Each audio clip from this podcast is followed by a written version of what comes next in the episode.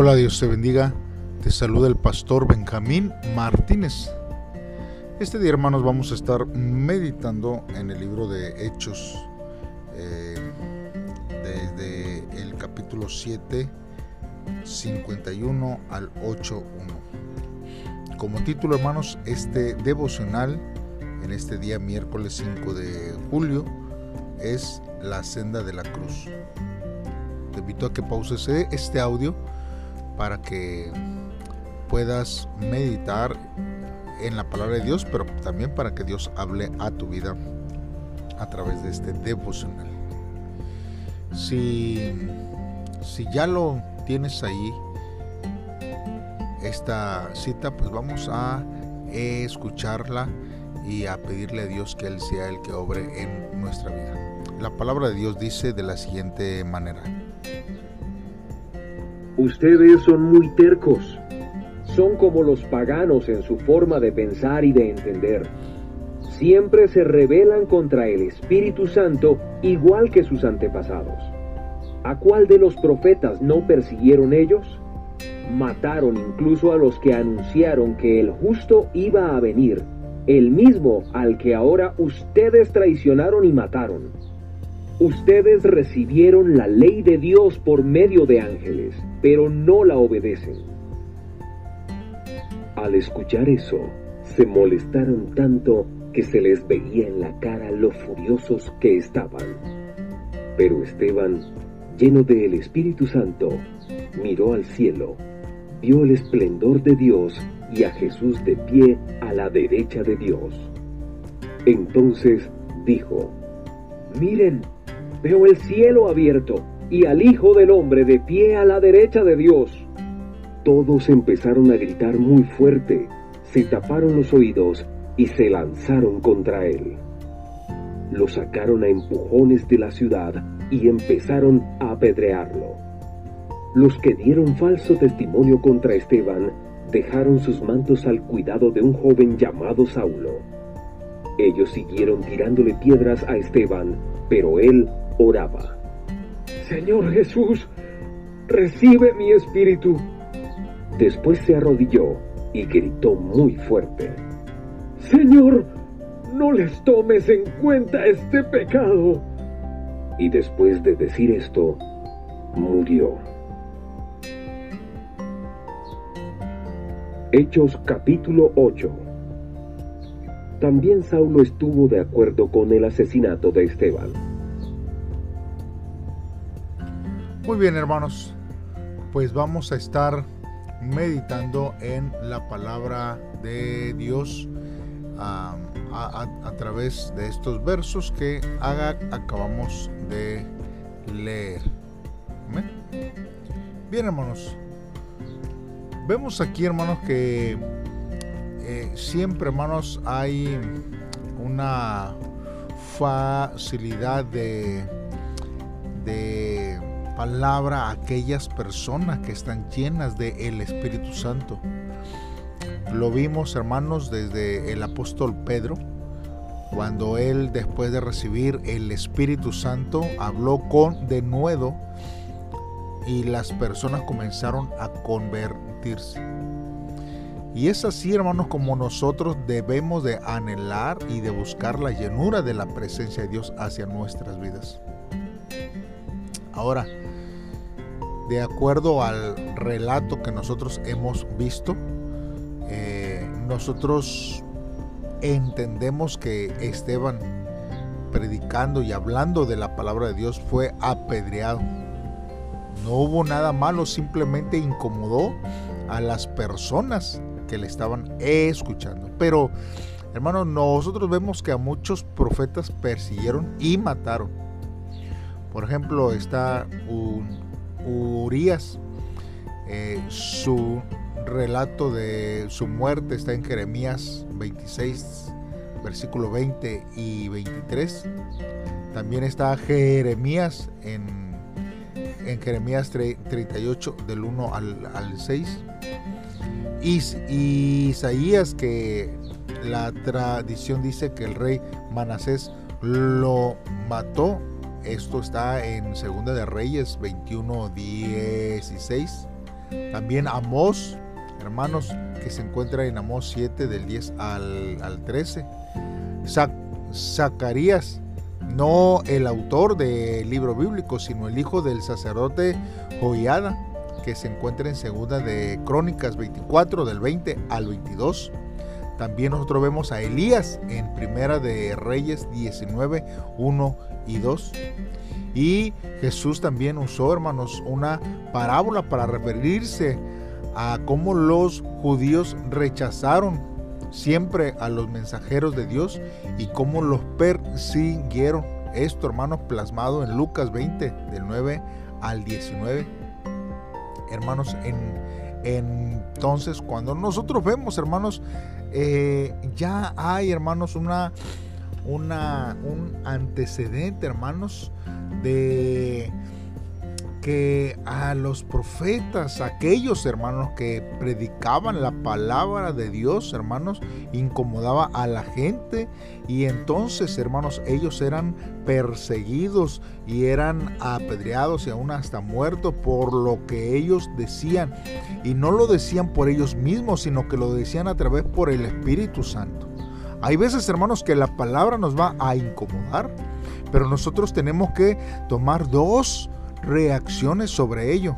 La primera, hermanos, es que vamos a, hacer, vamos a ir con quien me la está diciendo porque me incomoda y entonces me voy de la iglesia, eh, hablo mal de esa persona porque me incomodó o me arrepiento y me acerco delante de Dios aún más para que Dios obre en mi vida. Hermanos, nosotros necesitamos entender que la palabra de Dios, hermanos, incomoda a la gente. Aun cuando nos toca a nosotros ser parte de decir lo que Dios, hermanos, está hablando a nuestra vida, necesitamos nosotros vivir conforme a la voluntad de Dios en nuestra vida.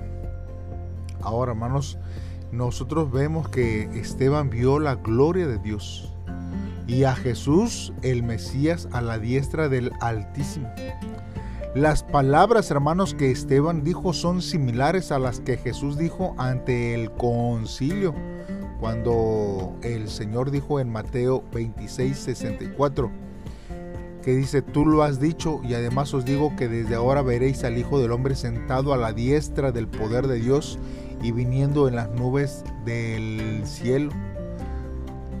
Y, esta misma palabra está en Marcos 14, 62 y en Lucas 22, 69. Entonces, hermanos, la visión de Esteban ratificó las palabras de Jesús y hermanos, y enojó a los dirigentes judíos que condenaron a Jesús a la muerte por blasfemia. No toleraron las palabras de Esteban por eso lo sacaron de la ciudad y le apedrearon. Tal vez la gente no nos mate por hablarles de, Cristo ahora, hermanos, pero nos van a dar a entender que no quieren oír la verdad y hasta tratarán a menudo de callarnos, hermanos. Pero nosotros debemos de seguir honrando a Dios, hermanos, con nuestras conductas y palabras a pesar de que muchos se pongan en su contra y su mensaje, otros seguirán a Cristo. Recuerden, hermanos, la muerte de Esteban provocó un profundo impacto en Saúl, quien luego, hermanos, se convirtió en el misionero más grande del mundo. Aún los que se le opongan ahora pueden más tarde volverse a Cristo. Por eso nosotros tenemos, hermanos, que vivir constantemente, hermanos, predicando la palabra de Dios a los que están a nuestro alrededor. Ahora, nosotros vemos de un personaje, hermanos, aquí que pronto va a involucrarse más en este libro, pero ah, se habla acerca de Saulo. Saulo, que también nosotros lo conocemos como el apóstol Pablo el gran misionero que escribió muchas de las epístolas del Nuevo Testamento. Hermano, Saulo era su nombre hebreo y Pablo su nombre griego. Y se usó al iniciar su ministerio a los gentiles cuando Lucas presenta a Pablo. Y este, hermanos, detestaba y perseguía a los seguidores de Jesús. Es un contraste, hermanos, con el que Pablo, hermanos, del que Lucas se ocupará en gran parte del resto de este libro de los Hechos, un devoto seguidor de, de Cristo, hermanos, y un dotado predicador del Evangelio.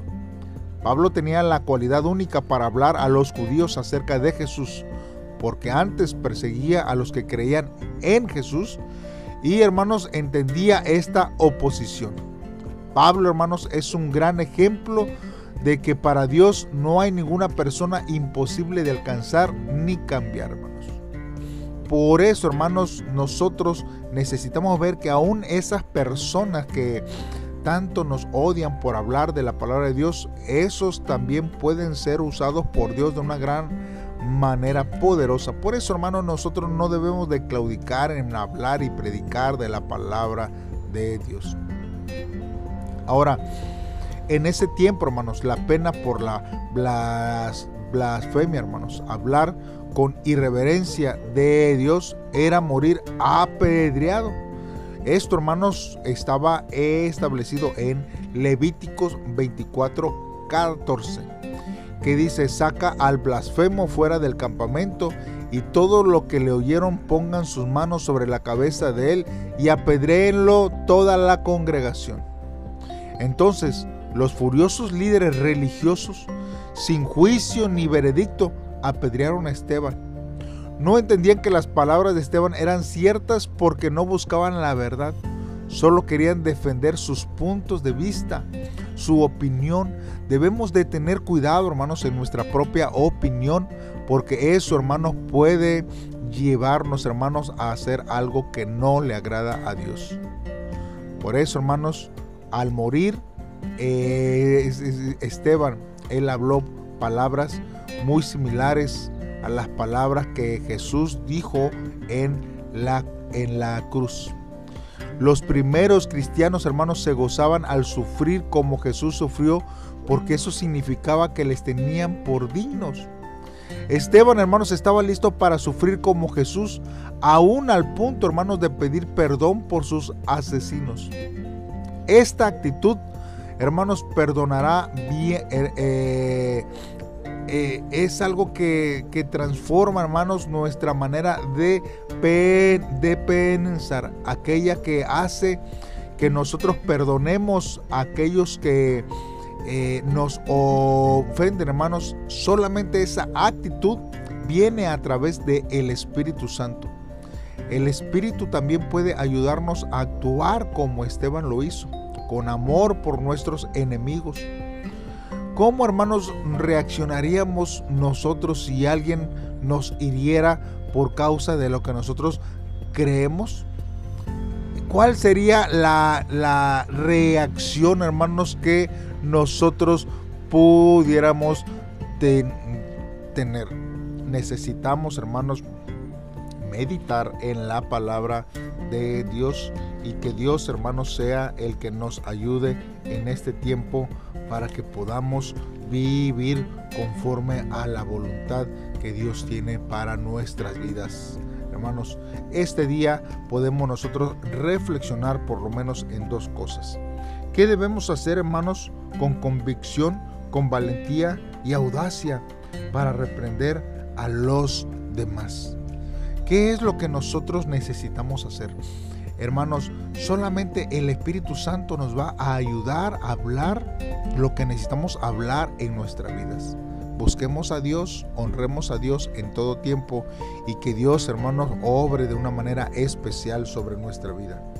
Y segundo, hermanos, nosotros debemos de meditar en cuál es la oración, hermanos, que, que debemos levantar por los que nos odian y nos persiguen sin causa si tenemos algún enemigo público eh, hacia nuestras vidas por lo que nosotros creemos, por nuestra fe, no por circunstancias eh, eh, que, que, son triviales, hermanos. No, no. estamos hablando de que haya enemigos, hermanos, simplemente porque somos cristianos simplemente porque hablamos de la palabra de este Dios, entonces nosotros tenemos que orar por ellos, tenemos que bendecirlos, amarlos, hermanos, porque la Biblia dice que debemos amar a nuestros enemigos, porque qué mérito tenemos si solamente amamos a nuestros amigos. Jesús dijo, ¿acaso no hacen lo, mismo aquellos que, que eh, viven en el, en el mundo? Entonces, ¿qué diferencia hay? ¿No? Entonces nosotros, hermanos, tenemos que amar a nuestros enemigos.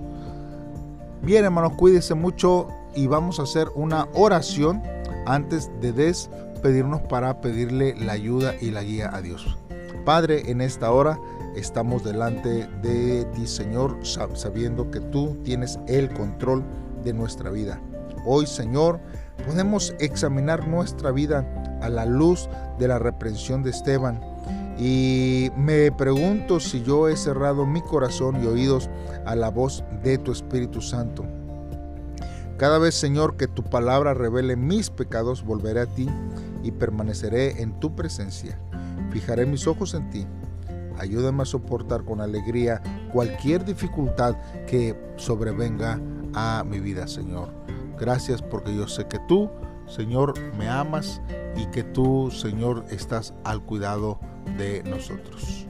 En el nombre de Cristo Jesús te lo pedimos, Dios. Amén. Bien, hermanos, pues así nosotros nos despedimos y estamos en comunicación. Dios te bendiga.